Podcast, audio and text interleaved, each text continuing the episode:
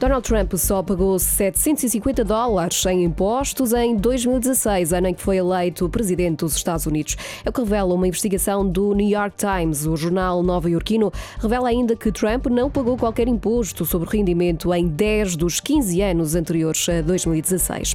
A Covid-19 já provocou mais de um milhão de mortos em todo o mundo. Estados Unidos, América Latina e Europa são as regiões mais afetadas. As autoridades de saúde registaram ainda mais de 33 milhões de infectados desde o início da pandemia. Perto de 23 milhões já recuperaram da doença. São dados avançados esta noite pela agência France Press. Por cá está disponível a partir de hoje a vacina contra a gripe. Nesta primeira fase, a vacinação é dirigida aos residentes em lares de idosos, profissionais de saúde e grávidas. Na segunda fase, que começa a 19 de outubro, estão incluídos outros grupos de risco, pessoas com 65 ou mais anos e também os doentes crónicos. No ensino superior é dia de arranque das matrículas. No total, são mais de 50 mil os alunos colocados na primeira fase. Este ano, por causa da pandemia, universidades e politécnicos enfrentam várias condicionantes. O Benfica oficializou a transferência de Ruben Dias para o Manchester City.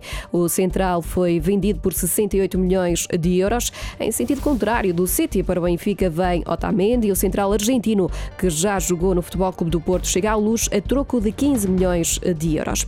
O Sporting venceu esta noite o Passos de Ferreira por 2-0. Foi o primeiro jogo dos Leões esta época no campeonato, depois do adiamento do encontro da primeira jornada.